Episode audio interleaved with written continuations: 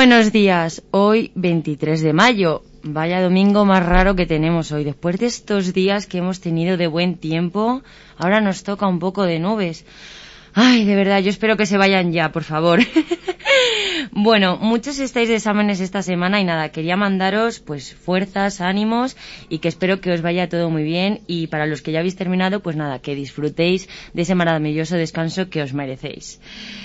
¿Y qué os traigo para hoy? Pues bueno, Hoy vengo, vengo aquí a este programa eh, a hablaros de algo que, bueno, hace mucho que no se hablaba por aquí.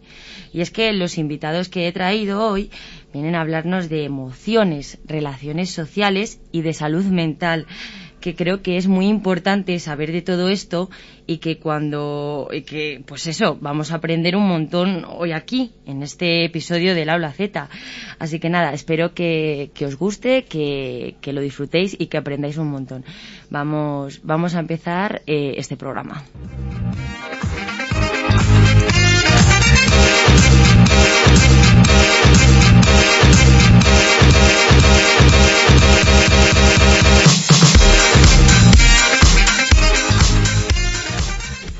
Bueno, muy buenos días. Vamos a empezar eh, con este super programa, pero antes de nada, eh, presentaros quiénes sois y qué estáis haciendo aquí. Buenos días, chicas y chicos. Pues me presento, yo soy Carmen. Eh, y bueno, soy de nativa de Alcalá de Henares, pero resido en Morata desde hace dos años. Uh -huh. Y bueno, pues soy una chica muy curiosa, una habitante del mundo. Y bueno, para entrar más en contexto, pues bueno, soy integradora social y también pues eh, aspiro a bueno pues en un futuro me estoy formando en, en inteligencia emocional uh -huh. y aspiro en un futuro poder dotar a los a la juventud de, de, herramientas de gestión emocional y de autoconocimiento. Y por eso estoy aquí no para traeros un trocito de esa tarta muy bien, tan jugosa. muy bien. buenas qué tal eh, hola a todas y todos. Yo soy Daniel y bueno yo soy soy psicólogo Actualmente trabajo en la Asociación Cancunapa aquí en, Morata de Tajuña y como Carmen también me considero bastante curioso, me gusta aprender siempre cosas nuevas, de hecho cuando estábamos hablando sobre este programa esta mañana, preparando un poquillo, pues a mí ya me ha servido de aprendizaje, entonces ya estoy, ya parto de, estar muy contento. Y, nada, pues encantado de que nos hayas invitado y de poder compartir un poquito sobre emociones, relaciones, salud mental, Además, aprovechando lo que has comentado antes, que estamos en época de exámenes, uh -huh. con emociones a flor de piel y. y Exacto. Demás. Y todos aquellos aspectos también importantes que, que, rodean lo que es esa adolescencia, ¿no? Uh -huh. Esa etapa juvenil, sí. que bueno, nosotros venimos de, de, bajarnos un poco de ese tren, pero también la tenemos reciente sí. y creo que es importante pues contarle a los jóvenes lo que nos hubiera gustado que nos contaran a nosotros. ¿no? Uh -huh. Eso nos ha faltado a muchos cuando íbamos creciendo, que nos contaran todas estas cosas. Claro. Oye, yo encantado que, que consideres que me acabo de bajar de la, de la adolescencia. Últimamente me, creo que me estoy rodeando con gente más joven que yo y este discurso, bueno, pues yo, yo me lo apropio. Lo coges, ¿no? Lo coges con sí. gusto. claro que sí, hombre. bueno, pues es una maravilla todo lo que habéis contado de quiénes sois, cómo sois, y eso a mí me encanta. Y nada, eh, estoy deseando que empecéis a contarnos todo lo que tenéis para contarnos porque pienso que, que es muy importante y que es muy necesario. Así que nada, cuando queráis. Bueno, pues queríamos traer eh, temas bastante interesantes, ¿no? Uh -huh. Y queríamos empezar un poco por el principio, ¿no? Para, para hacerlo como una especie de bloque y que los oyentes y las oyentas no puedan, se puedan ubicar, ¿no? Perfecto. Entonces queríamos primero hablar de, de por qué son importantes nuestras emociones y cómo éstas eh, tienen una función de alguna manera social en nuestra propia relación con nosotros y con nosotras mismas, pero también para con, con los demás, ¿no? Uh -huh. okay. Y bueno, pues a mí me parece importante eh, saber identificarlas, eh, saber qué función tienen, porque todas tienen, tienen un objetivo, ¿no? Y saber cuándo se presentan en nuestro día a día y qué mensaje nos quieren transmitir, ¿no? Y cómo nosotros podemos aliarnos con ellas y de alguna manera pues ser un equipo, ¿no? Que no nos dominen, porque muchas veces nos vemos sometidos a ese secuestro emocional uh -huh. en el que nos perjudica nuestra propia autoestima sí. y también nos puede perjudicar a la hora de, de, relacionarnos con los demás de manera constructiva y sana, ¿no? Sí. ¿Tú qué opinas, Dani? Sí, yo creo que, que, que fundamental entender que las emociones tienen en nuestra vida un carácter adaptativo, es decir, que nos ayudan a, adaptarnos a la sociedad. Al final las emociones son reacciones subjetivas que tiene nuestro cuerpo cuando nos relacionamos con nuestro entorno. Es decir, eh, yo tuve un profesor que, que, nos habló una vez en una clase que, que, la relación, que las emociones eran como un poco los, los faros, las luces del coche, que nos alumbran un poco por dónde vamos para, para que no nos perdamos. claro. Eh, nos da mucha información, como, como comentabas, Carmen, porque cuando nos relacionamos con alguien que, a lo mejor nos, nos empieza a hacer sentir, empezamos a experimentar malestar, eh, o por el contrario, empezamos a experimentar algún tipo de bienestar, alegría y demás, nos va dando información sobre cómo seguir eh, por ese camino o no seguir por ese camino. ¿no? Yo creo que, que es muy importante porque también si, si, si, negamos las emociones o si no hacemos caso a esas emociones, podemos estar perpetuando relaciones o perpetuando contextos que no nos hacen ningún bien y a la larga tener, tener problemas mucho más serios. Sí, también, em, porque muchas veces nos empeñamos en, en verlas como enemigas, ¿no? Porque generalmente son tan poderosas que nos dominan, ¿no? Entonces también eh, pues poder darle a las personas eh, un concepto general de que mm, de alguna manera no son peligrosas, que siempre vienen a traernos eh, algo constructivo y a mí me, en este aspecto no me gusta evaluarlas como emociones positivas o negativas. A mí me gusta más utilizar la palabra de funcional o disfuncional, ¿no? Me sirve de algo, no me sirve de algo y sí y también cuestionar nuestros propios discursos con ellas, ¿no? Entonces, bueno, pues em, no sé si quieres que indagamos más en, las emociones o... Es muy interesante lo que acabas de comentar de, no eh, categorizar las emociones como, positivas, negativas, buenas, malas. Y esto me, trae siempre a la, misma anécdota. Em, en la Asociación Cancunapa trabajamos, bueno, ahora no por maravilloso COVID, eh, trabajábamos un proyecto muy bonito que era un proyecto de, educación emocional con niños y niñas de 3 a 6 años y lo primero que trabajábamos en las asambleas era eh, eh, cambiar un poco el discurso de hoy me siento bien o hoy me siento mal. Es decir, te puedes sentir triste, enfadado, asustado, pero eso significa que te sientes bien porque estás reconociendo esa emoción y estás actuando en consecuencia. Es decir, cuando me siento enfadado, o me siento triste, es posible que necesite más cariño, acercarme más a, mi mamá, a mi papá, esa figura de, apego. Y, actuar en consonancia también va, va a hacer que, reconozcamos esa emoción y que a la larga nos sintamos mejor. Entonces, creo que es muy importante eso, entender que, todas las emociones son buenas per se y, y también que son innatas, es decir, que no, no las podemos eliminar, sino un poco Claro. Aprender a controlarlas, gestionarlas y, actuar acompañándonos de ellas. Sí, sí. Y bueno, también para dar un poco de teoría, que tampoco queremos aburrir, ¿no? pues también entender que muchas veces esas emociones, yo me lo imagino todo como un iceberg, ¿no?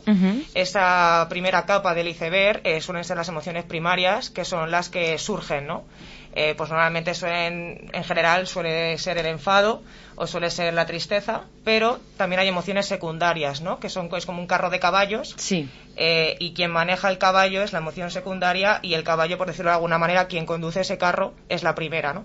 Entonces también aprender a detectar que cuando nos sentimos enfadados probablemente nos estemos sintiendo tristes y también identificar de alguna manera eh, qué nos quiere decir la tristeza, porque muchas veces la tristeza la relacionamos con cosas negativas, ¿no? Y muchas veces también, yo por lo menos en mi experiencia personal, sí que he aprendido a detectar esas pérdidas en cosas muy abstractas, ¿no? En cómo pierdo yo mi propia imagen, ¿no? Una imagen que tenía de mí, o un paradigma que ya no me sirve y quiero cambiarlo por otro, una creencia, ¿no? Una creencia limitante, de, por ejemplo, una creencia podría ser eh, creo que el mundo es un lugar hostil o creo que las personas malas merecen un castigo. Esas son creencias que de alguna manera hacen accionar ese carro y, generan una acción, ¿no? Sí, yo creo que es fundamental también entender lo que, lo que comentas desde el punto de estamos sujetos todo el día a relacionarnos con el entorno, relacionarnos con otras personas y estamos sujetos todo el día a experimentar emociones. sí, sí experimentar eh, sensaciones de tristeza muy pasajeras, sensaciones de, tristeza mucho más estables, pero en definitiva durante todo el día nos está afectando. Por eso creemos también que es muy importante eh, poner en el centro de la mesa el, cómo nos sentimos y el darle esa importancia. ¿no? Em, a veces, en nuestras relaciones sociales y demás, tendemos a, fingir que, estamos bien. Sí. Tendemos a fingir sonrisas, tendemos a, fingir alegría, porque muchas veces también eh, que nos mostremos tristes en una relación social, en una, eh, con un amigo, con una amiga, produce rechazo. Sí. Entonces, el cómo nos sentimos, eh, qué emociones estamos experimentando, está un poco oculto, está un poco en segundo plano y es un poco contradictorio, porque podríamos salir a la calle y nos encontraríamos a 100 personas y las 100 personas nos dirían que, en un día se pueden sentir tristes y contentas muchas veces. Sí. Entonces, ¿por qué no le damos esa importancia a cómo nos sentimos? Y como decía Carmen, cualquier cosa puede hacer que cambie nuestro, nuestro estado emocional, el relacionarnos con los demás y hasta con, con nosotros con nosotros mismos. Sí. Cambiar una creencia, eh, dejar de pensar de una determinada manera, sí. etcétera. Sí, y para dar un poco de, de luz optimista a todo esto, ¿no? Pues también existe esa plasticidad neuronal, ¿no? Que también de alguna manera siempre es una oportunidad más, o sea, ese mensaje de no, yo es que soy así, todos esos mensajes que nos decimos de alguna manera nos, nos crean un discurso rígido e inflexible, ¿no? Y no tenemos que olvidar que nuestro cuerpo es sabio, nuestra propia naturaleza es sabia, ¿no? Y confiar en que todo es reversible y todo es entrenable. Entonces yo creo que las emociones, la propia comunicación con estas y la propia transmisión de las emociones, ¿no? Como las verbalizamos, eso también es entrenable, ¿no? Y, por eso yo creo que hay que dar también ese mensaje positivo y de esperanza de, aunque ahora todo lo veas así, eh, tú tienes todo el poder para poder eh, entrenar todo aquello que tú consideres que necesitas o que es bueno para ti. Sí, o sea, creo que, creo que es fundamental lo que has comentado de intentar romper el discurso este de es que soy así. Sí. ¿Cuántas veces nos habremos encontrado discutiendo con una persona y, acabar diciendo, bueno, es que yo soy así. O es que ya sabes que fulanito o menganito pues no va a cambiar. un poco esculpando todo eso y, eso al final lo que hace también es como esculpar a la persona de, de la autocrítica, del autoconocimiento, de cambiar, de reflexionar, de, de construir pues determinadas creencias que, que en definitiva pues pues que no son, no son funcionales y, y, que no son buenas ni para la persona ni, ni para la sociedad. Entonces, yo creo que, que podemos también hablar de, de, la importancia del autoconocimiento, ¿no?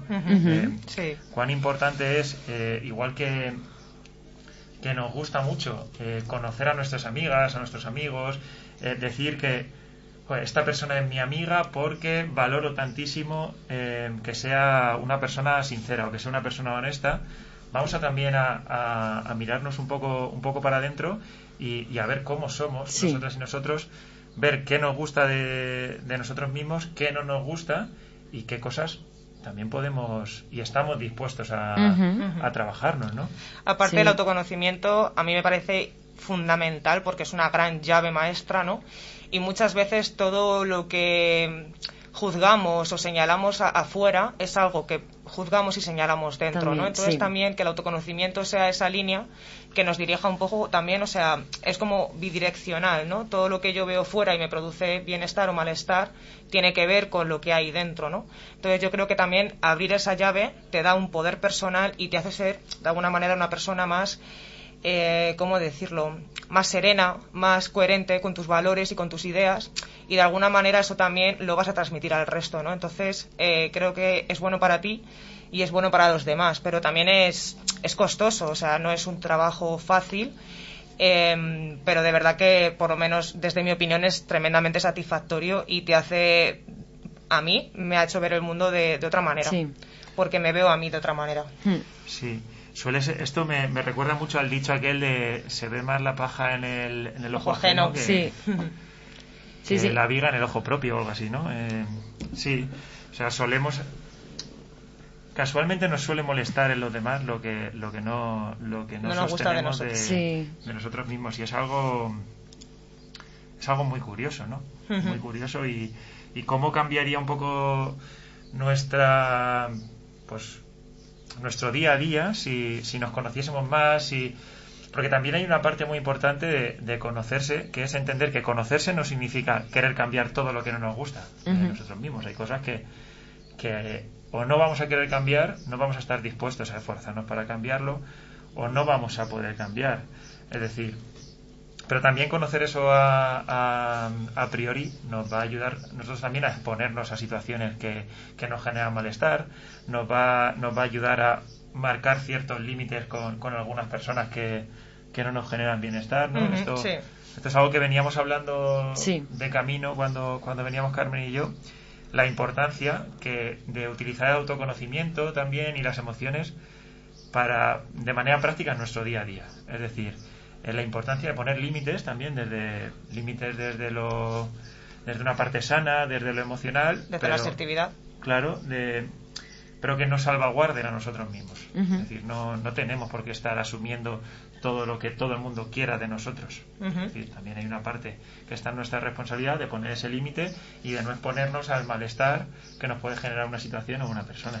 Sí, el autogobernarnos, ¿no? Yo creo que, que eso es importante y también para incluso ponernos límites con nosotros mismos, ¿no? Sí. También conocer eh, por qué algo me genera malestar y, y conectar con un valor, ¿no? Los valores son de alguna manera los pilares que sostienen pues todos nuestros pensamientos, todas nuestras actitudes y por, y por ende nuestras acciones, ¿no? Sí. Entonces yo creo que tener claro cuáles son esos pilares, ¿no? Por, por lo menos identificarlos, porque sabemos que queremos ser todos buenas personas, yo creo que eso es un valor, ¿no? Sí. pero desmigarlo, ¿no? Y ver eh, cuáles son esos pilares que a mí me hacen ser quien yo soy, ¿no?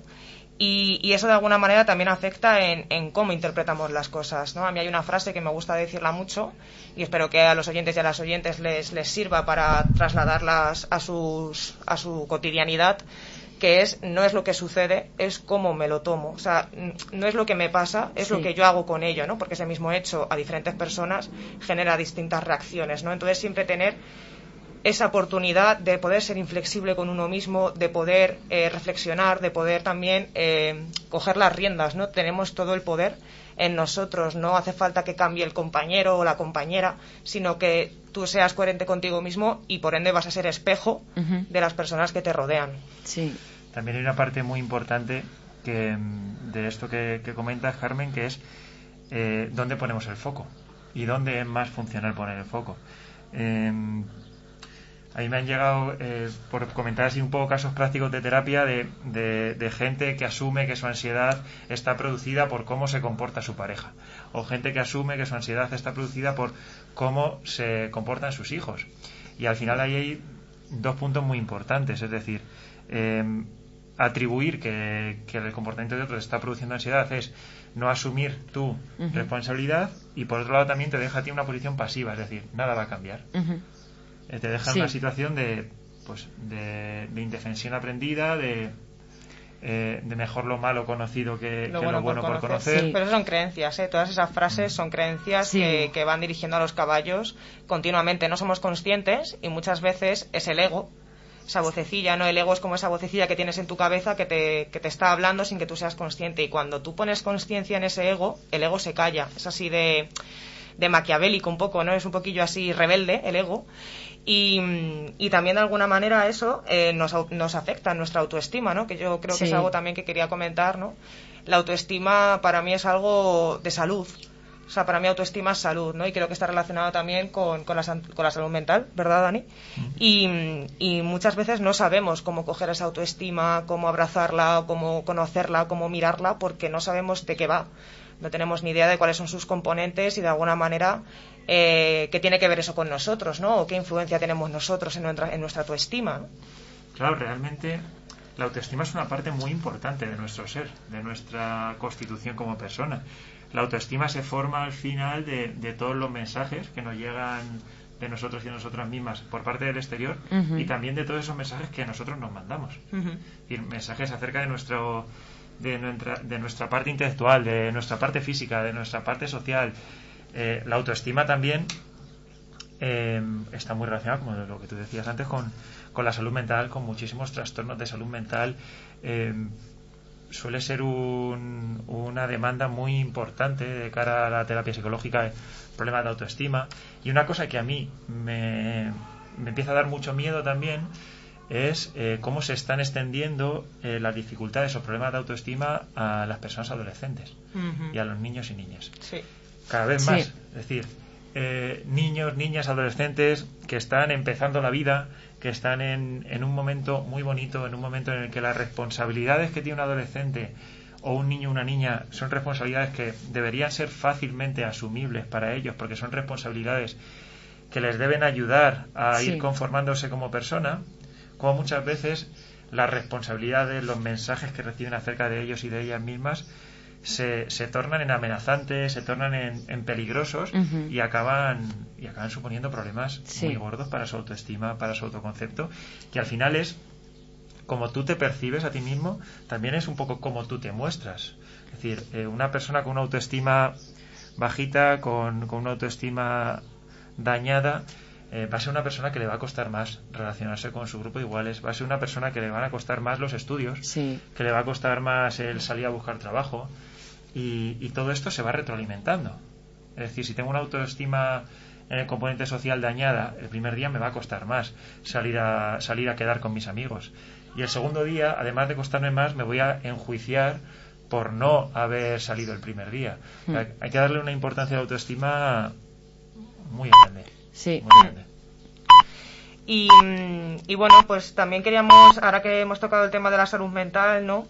Sí. Eh, hablar un poco de esos mitos, ¿no? Eh, como ya ahora está también es un tema que está mucho en la mesa, ¿no? Y no queríamos dejarlo atrás, porque de alguna manera eso también es un poco el alpiste de, la autoestima, ¿no?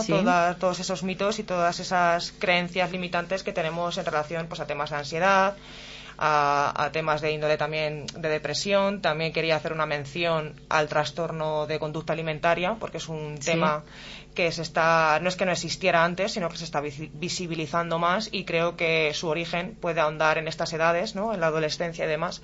Entonces creo que es importante no normalizarlas tampoco porque creo que tienen una causa y un origen que hay que, que, hay que hacer algo con ello, ¿no? Pero sí de alguna manera visibilizarlas para que las personas no se sientan solas y que de alguna manera sienta que, la sociedad está con ellas y que estamos por lo menos trabajando, las personas que sí que nos, nos mueve por dentro este tema, eh, trabajando para, para prevenir sobre todo, ¿no? Y bueno, ¿cuáles son los mitos que podríamos traer aquí? Así una pincelada rápida.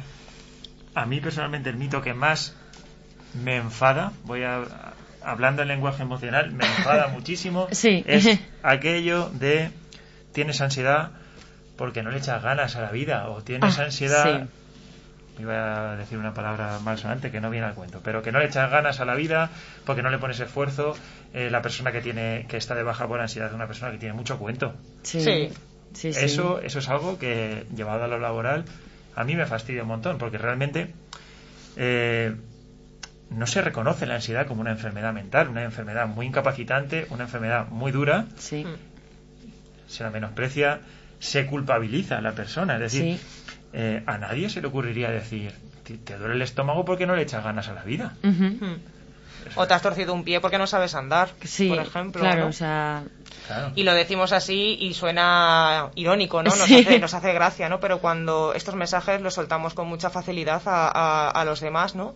O incluso también hacemos de una especie de mofa o de burla los temas de, de índole mental, ¿no? o, psicológica, ¿no? Y eso creo que, que a los adolescentes no les ayuda para nada, ¿no? Porque también es un arma que utilizan para, para humillar o para vejar sin ser conscientes de que todos y todas eh, tenemos salud mental, que no son solo las personas que están en un tratamiento o bajo un diagnóstico por parte de un profesional, sino que también es una parte importante, ¿no? Es, es salud, o sea, y aparte la, la OMS lo recoge como tal, ¿no? La salud engloba lo físico, lo mental y creo que también lo espiritual, ¿no? Entonces, eh, creo que hay que darle mucho fuelle a este tema y que, y que los jóvenes y las jóvenes lo, tomen como bandera, ¿no? En plan de que se abanderen de ello y que, y que trabajen en, comunidad para de alguna manera apoyarse los unos a los otros.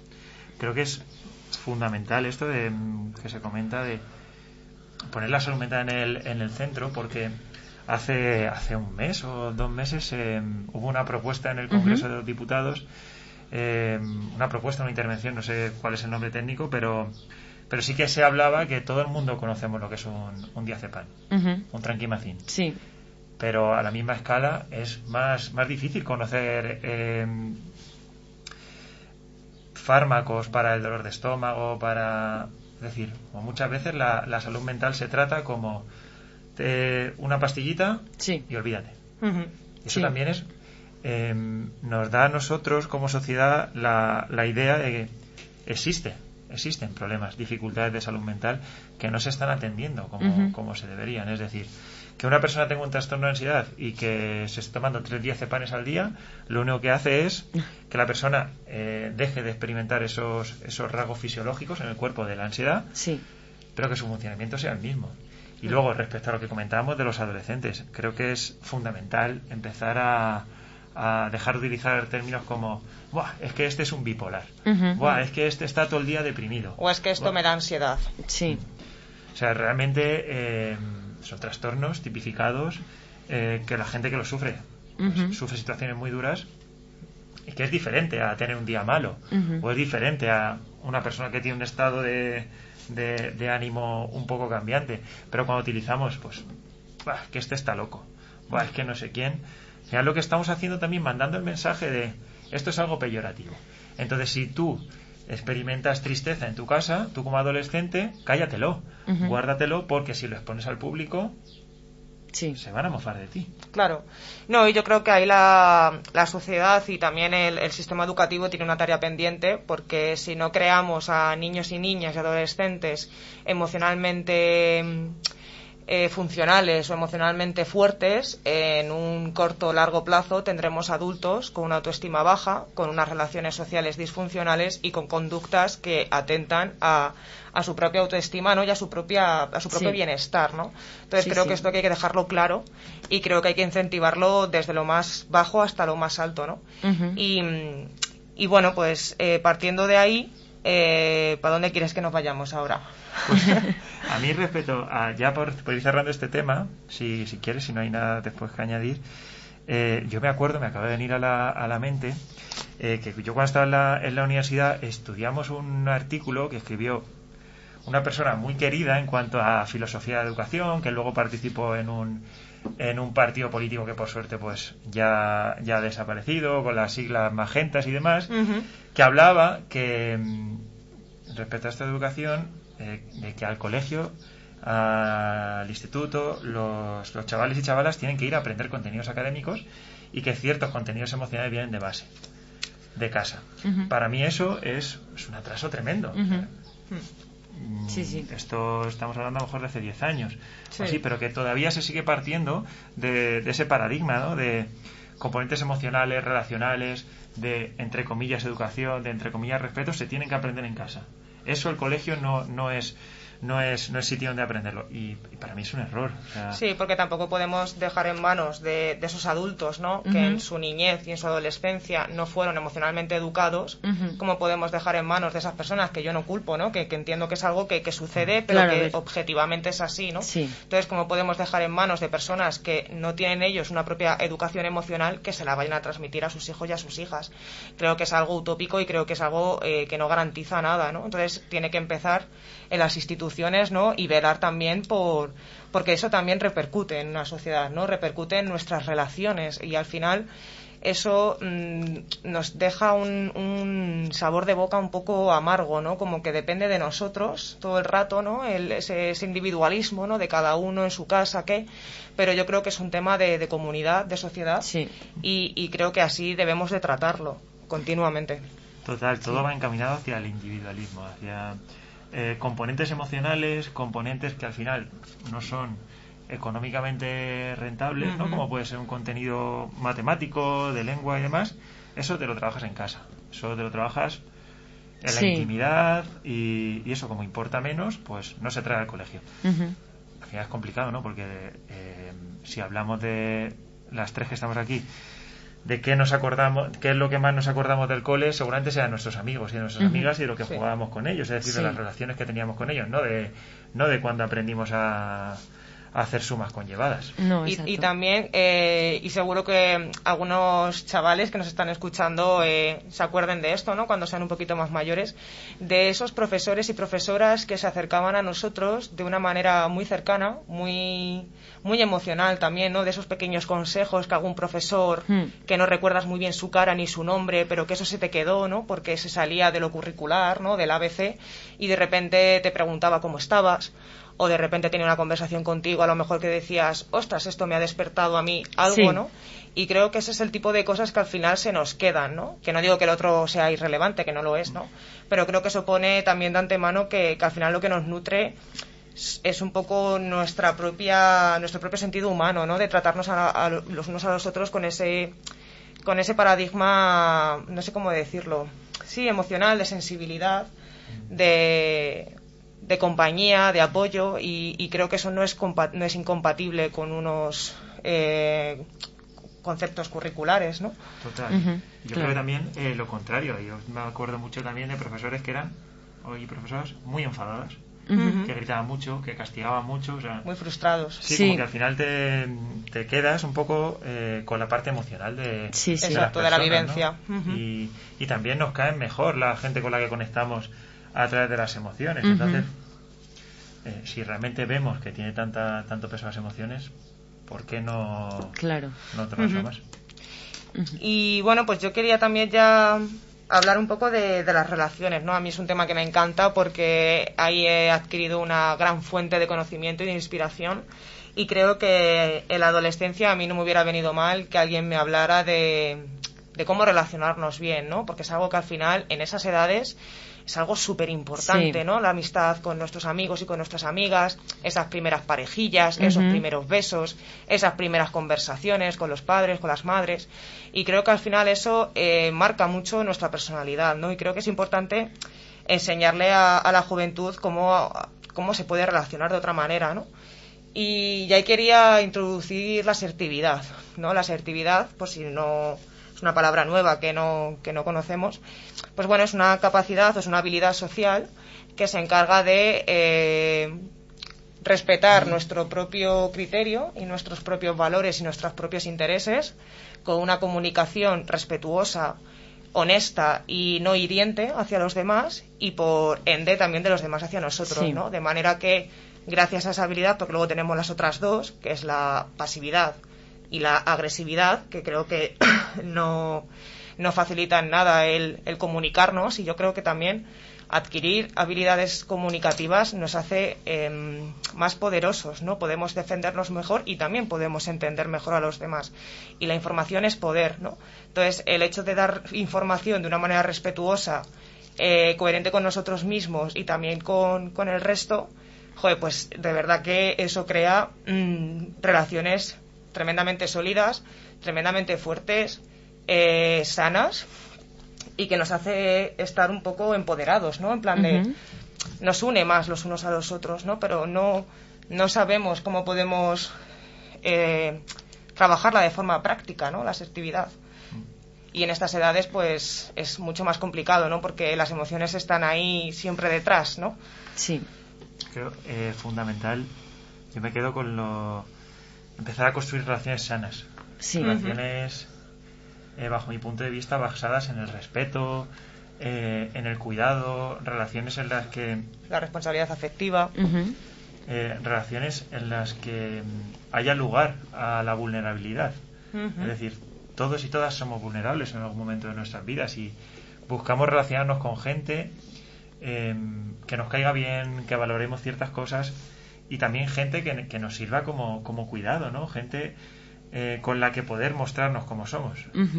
no, yo creo que, que, todos y todas sabemos al final distinguir entre amigos y colegas, gente con la que, con la que te puede mostrar tal como eres y con la que no. Y al final siempre estamos más a gusto con la gente con la que te puede mostrar como eres.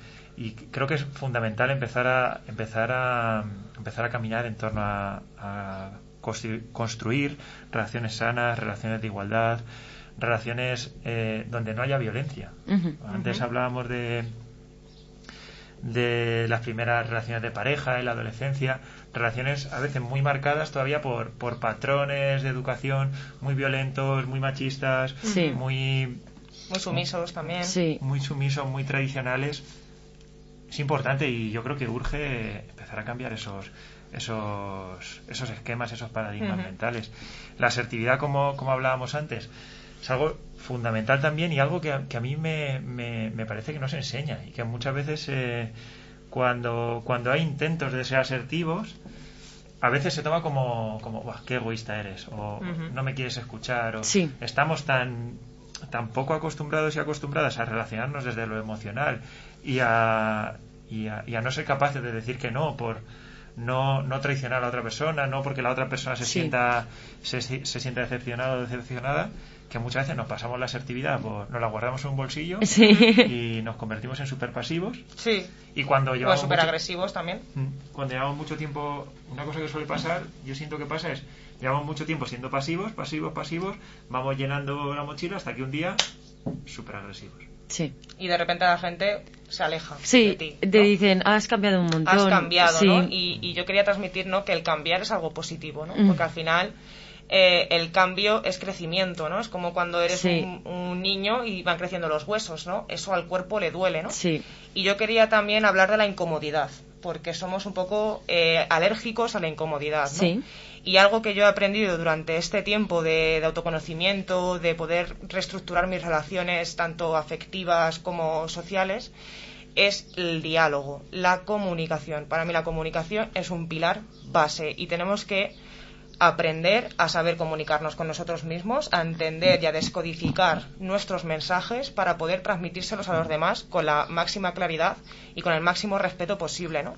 Y una frase que leí el otro día que lo cierra, ¿no? De alguna manera es para tener relaciones sanas hay que tener conversaciones incómodas y no estamos acostumbrados o no nos gusta incomodar al resto o no nos gusta que nos incomoden, ¿no? Y creo que esa es la puerta para el entendimiento, para el crecimiento, para forjar esas relaciones, ¿no? Al final, cuando tú rompes esa lanza y tienes esa conversación incómoda, la sensación que se queda después es de de elevación, es decir, joder, qué bien, ¿no? Qué bien con este amigo, qué bien con esta amiga, qué bien con mi pareja, ¿no? Cómo veo que nos vamos entendiendo, ¿no? No es nada, no trae nada negativo. Lo negativo suelen ser las formas, ¿no? Que hablamos muchas veces, siempre nos pierden las formas. Sí. ¿Cuáles son esas formas? Formas agresivas, formas agresivo-pasivas, ¿no? De las pullitas, vamos a hablar un poco en ese lenguaje, ¿no? Para que los jóvenes también Sí. se sientan identificados, ¿no? Esos mensajes doble vinculantes de no te quiero decir esto, pero te lo digo, ¿no? Sí. O el pinchar o el utilizar el chantaje emocional con los demás para conseguir lo que queremos, cuando realmente lo que dice Dani, la vulnerabilidad como bandera. Somos seres humanos y, y al igual que yo me puedo mostrar vulnerable y quiero que los demás me acojan, yo también tengo que hacerlo con el vulnerable, ¿no? Con, Sí. el, con el que de alguna manera percibimos que está en una etapa en la que necesita de acompañamiento y de, y de amor, ¿no? Yo creo que el amor Sí. también tiene que ser uno de los factores motivantes Sí. a la hora de, de relacionarnos, ¿no? El amor sano, no el amor romántico, no esas creencias, esos mitos que de alguna manera nos anclan a cosas que ni siquiera nos cuestionamos, ¿no? Creo que el cuestionamiento es, es síntoma de inteligencia también, ¿no? Y las propias contradicciones también son síntomas de inteligencia. Y creo que no hay que sentirse mal, no hay que sentirse pequeños, al contrario. Estamos en, en una edad en la que todo se está moviendo mucho y yo sé que en ese momento es complicado ponerle racionalidad a todo eso Sí. pero que de alguna manera, perdón, los jóvenes eh, tengan claro que, que eso es el, de alguna manera, el ingrediente secreto Sí. para luego esa masa madre que se construirá en un adulto o en una adulta emocionalmente eh, fuerte, ¿no? Sí. Sí. Yo sobre este tema de ahora que estáis comentando, el otro día eh, vi un post que decía que se puede ser sincero, ¿no? Porque muchas veces hablamos de sinceri- sinceridad con un amigo, pues le intentamos decir que no nos gusta algo de él o, o de ella, pero también hay que saber, vamos, yo por lo menos pienso que eh, hay que saber hablar desde la empatía, ¿no? Porque no le podemos decir a una persona, oye, mira, es que me parece que estás haciendo el ridículo y me estás, o sea, no me gusta cómo te comportas. Ujú. También hay que saber entender a lo mejor que la persona que tienes al lado, pues está haciendo a lo mejor un tipo de locura porque se siente mal y está intentando desconectar o, o intentar preguntarle si está llorando, en plan, ¿por qué? Y no decirle, tío, me estás dando vergüenza, deja de llorar. Ujú. O sea, que se puede ser sincero, hablar, o por ejemplo, cuando ya hablan de tu físico. Por ejemplo, creo que estás engordando, a ver si adelgazas un poco porque te estás poniendo de... O sea, que se puede ser sincero, pero con un poquito de, de cuidado, ¿no? De empatía. Sí. Y, y yo creo que eso se trabaja en el lenguaje. El lenguaje al final es la puerta del Sí. pensamiento. Entonces, cuidar mucho nuestras palabras, eh, utilizar mensajes yo, ¿no? Yo quiero traer también herramientas prácticas para que los chicos y chicas se lo puedan llevar a, su- Sí. a sus bolsillos, ¿no? Siempre hablar en mensajes yo y después el mensaje tú. Sí. Eh, tener un discurso honesto. Eh, no confundamos sinceridad con sincericidio. Es, es complejo eso, es, es complicado y nos vamos a equivocar, tenerlo claro, chicos y chicas, no pasa nada porque os equivoquéis, no pasa nada porque incomodéis de alguna manera a veces hiriente, siempre tenéis tiempo de rectificar, de, de pedir perdón, ¿no? De tener una autocrítica y decir, ¿cómo puedo yo mejorar esto? ¿Cómo puedo yo adquirir un mayor lenguaje, ¿no? Puede ser la lectura, ¿no? Yo animo a los chicos y chicas que lean mucho y que también escriban, porque la, la escritura creo que es algo que también nos dota de, de fuente, ¿no? De fuente de poder, de fuente de conocimiento nuestro y también de darnos una estructura mental que nos ayude a, a saber cómo nos movemos, ¿no? Y también que eso sirva para descodificar los mensajes de los demás, el lenguaje de los demás y saber cuál es la forma más adecuada de transmitir un mensaje Sí. de la asertividad sin ser hiriente, ¿no? Ujú. Mm. También, yo creo, has dicho una cosa muy importante, Laura, el... No le voy a decir a un amigo que está haciendo el ridículo cuando sé que lo está haciendo por porque está pasando un mal momento. También está esa parte de empatía emocional, el, saber ver qué necesitan las otras personas. Y muchas veces, eh, por lo que comentaba antes Carmen, de no somos capaces de manejar la incomodidad, de manejar ciertas cosas que tendemos a, a dar consejos compulsivos, tendemos a solucionar la vida de otras personas.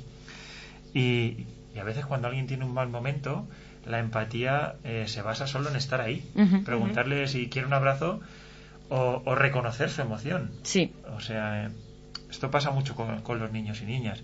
No sirve de nada solucionar sus, sus conflictos o su- solucionar sus emociones, sino sé que estás triste y, y estoy aquí acompañándote por si me necesitas. Y eso ayuda más que, que dar un consejo. Dar un consejo al final genera frustración porque es tú de fuera, conociendo un 10% de la situación, me vienes a solucionar el 100% de mi situación. O sea, es Sí. súper complicado y coincido también, por otro lado, en el, en el hablar en primera persona. Creo que, que es fundamental y, y muchas veces también eh, ver también si lo que queremos decir a la otra persona parte de, de mi necesidad o de la necesidad de la otra persona.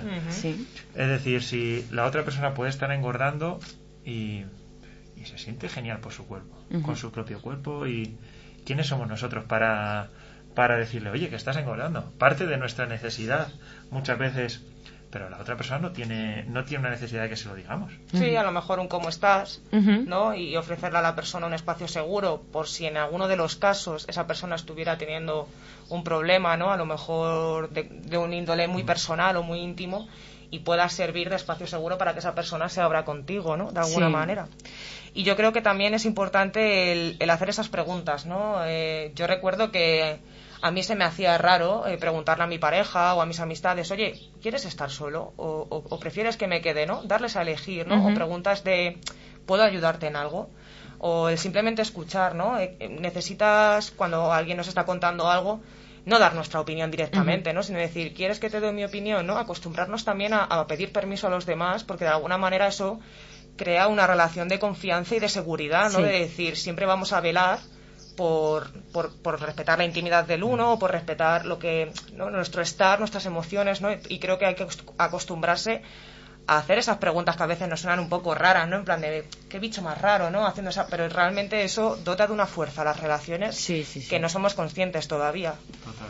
Sí. Estamos, yo creo, súper acostumbrados y acostumbrados a escuchar opiniones de gente a las que no se lo hemos pedido. Sí, total. Sí. Y, y, si, y volvemos un poco a lo de antes, ¿no?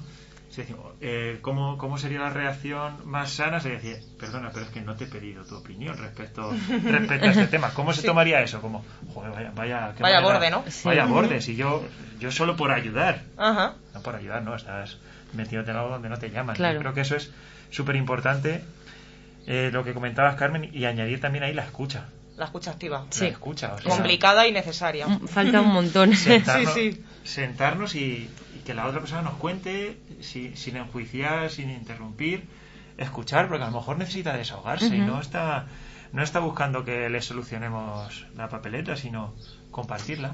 Solo Sí. con sacarlo, escribirlo, como, como comentabas antes, ayuda a ponerlo un poco fuera, Claro. desahogarse y, que, y escuchar a la otra Sí. persona. Y yo creo que también las preguntas a mí me parecen también una buena herramienta porque de alguna manera le estás diciendo a esa persona que puede elegir, que puede elegir si quiere Mm. escuchar lo que le quiero decir o Sí. no. Entonces creo que es importante también dotar a las personas de, ese respeto, ¿no? De ese poder de decir, oye, que siempre vamos a poder elegir y si en algún caso tú me has dado una opinión que yo no te he pedido, oye, ¿te puedo decir lo que pienso en cuanto a lo que has dicho? Mira, no me he sentido bien, siempre hablando en primera persona, porque este comentario que has hecho, que yo entiendo que no lo haces con esa mala intención, pero a mí me ha generado esto, Y hacerlo de esa manera, yo creo que realmente la gente no se va a asustar, no se va a ir, no nos va a rechazar. Yo creo que al final eso va a ir creando dinámicas súper positivas y súper sanas que eh, deseo y espero que con el tiempo se instalen en nuestra normalidad. ¿no? Y, bueno, si volvemos también al principio, a lo mejor le decimos a alguien, oye, es que no te he pedido tu opinión y se molesta. Sí. Pero volvemos al principio, que las emociones están en nuestro, en nuestro día a día y, y qué son más importantes, nuestras emociones o las emociones de los demás. Exacto. No, y entender también que las emociones son nuestras, nadie las genera, sino que ese estímulo a mí me ha generado esta emoción y seguramente que a mi compañero Dani ese mismo estímulo le produzca otra emoción distinta. Entonces, hacernos cargo esa autorresponsabilidad de nuestras emociones. Nuestras emociones son nuestras. Lo que pensamos en base a las situaciones son, es nuestro. Nadie nos crea nada, nadie es culpa de nada, porque como tú me has dicho esto, yo me siento así. Eso en el fondo no es verdad. O sea, al final todo eso crea, se crea y se, y se muere en ti. Lo creas tú y, y, tú de alguna manera lo manejas. O sea, es todo tuyo, no es nada, nada de los demás, ¿no? Eso también quería transmitirlo, ¿no? Porque confundimos. Siempre está el es que por tu culpa, es que porque tú has dicho, es que porque tú has hecho. Y poner el foco en nosotros, ¿no? Porque a mí me afecta esto de esta manera. ¿Por qué me genera este pensamiento, esta situación? ¿Por qué me siento triste con esto que me ha dicho el compañero? Sí. Porque al final tienes ahí un poder inagotable. Sí, sí. Siempre. Es como cuando intentas hacer algo nuevo. O sea, por ejemplo, a mí me sale que si veo a un amigo que se ha caído, me sale levantarle, a lo mejor yo me caigo y no me ayuda a él. Y digo, pero ¿por qué? Si yo sí, yo sí le he ayudado, ¿por qué él a mí no? O sea, eso tiene que ir, eh, depende de la persona, pues a mí me ha salido, no me tengo por qué enfadar con esa persona porque no me haya ayudado, a lo mejor a él no le sale ayudarme. Esas cosas, ¿no? Sí. Sí, que mm, también partir de, de que no debemos nada a nadie ni nadie nos debe nada, ¿no? No, claro. Nadie nos tiene por qué ayudar a, levantarnos por obligación, pero que si lo hace, pues que bien sienta las relaciones de cuidado, ¿no? Que... Y el agradecer, creo que también estamos muy poco acostumbrados a agradecer. Creo que la gratitud es una fuente de bienestar y nunca está de más siempre agradecer a los demás eh, aquellas cosas que nos hacen sentir bien, ¿no? Porque eso luego volverá a ti, ¿no? Oye, gracias por este por esta escucha, gracias por este acompañamiento, gracias por esta seguridad, por esta confianza, ¿no? Y es que eso de alguna manera llena nuestra autoestima mucho y nuestro conocimiento también. Sí. Yo quería hacer en este punto un apunte, porque está, estamos hablando de que, que sí que la, ansiedad que sentimos, la, la, la, sentimos porque, por cómo interpretamos nosotros y nosotras las situaciones, ¿no? Eh, eso en las relaciones sociales, pero luego hay un punto que cuando la causa está más arriba de las relaciones sociales, no sería así. Esto también lo veníamos hablando antes. Eh, hay hoy en día en la sociedad Em, la gente está sufriendo mucha ansiedad, estamos sufriendo muchísima ansiedad también por unas condiciones estructurales muy difíciles que ahí ya no depende tanto de, cómo lo de, cómo lo, tomemos nosotros. Antes estábamos hablando del ejemplo claro de lo normal es que si te desahucian tengas ansiedad. Entonces ahí también hay una parte de que volvíamos antes, que, no todo es individualismo. También tenemos que tender hacia, hacia la colectivización, igual que, que tendemos a, a relacionarnos con, con, gente afín, relacionarnos también en función a, colectivizar estos, estos, estas problemáticas que, que, de manera individual no las vamos a, a, solucionar nosotras solas. Exacto, y está demostrado, ¿no? Eh, quería traer también aquí el, el, el, feminismo, ¿no? Y toda su teoría de perspectiva de género, que me parece también un valor que, que tiene que instaurarse en los bolsillos de todas y de todos. Se ha comprobado que, que juntas y juntos conseguimos cosas, ¿no? Que eso, eso, era algo que había quedado como en los libros, ¿no? Como en las historias de nuestros abuelos y a día de hoy, a través de las redes sociales, lo vemos y también a través en la calle, ¿no? Ahora menos por el COVID, pero, pero creo que eso también eh, tiene que dar un mensaje de esperanza, ¿no? Y de pensar que, que todo lo que nos afecta individualmente reside y se crea en una colectividad, ¿no? Entonces también el unirnos eh, los unos a los otros y es lo que decíamos antes, ¿no? De, de, visibilizar estos temas, de hablar, de que los chavales tengan estas conversaciones entre ellos. También sobre todo, y, quería hacer ahí un énfasis en, en, los chicos, ¿no? Porque creo que en, en, esos contextos eh, estos temas pasan muy de largo, ¿no? No son temas que, que generen interés porque de alguna manera también generan vulnerabilidad y creo que la vulnerabilidad hay a veces que está un poco escondidilla, ¿no?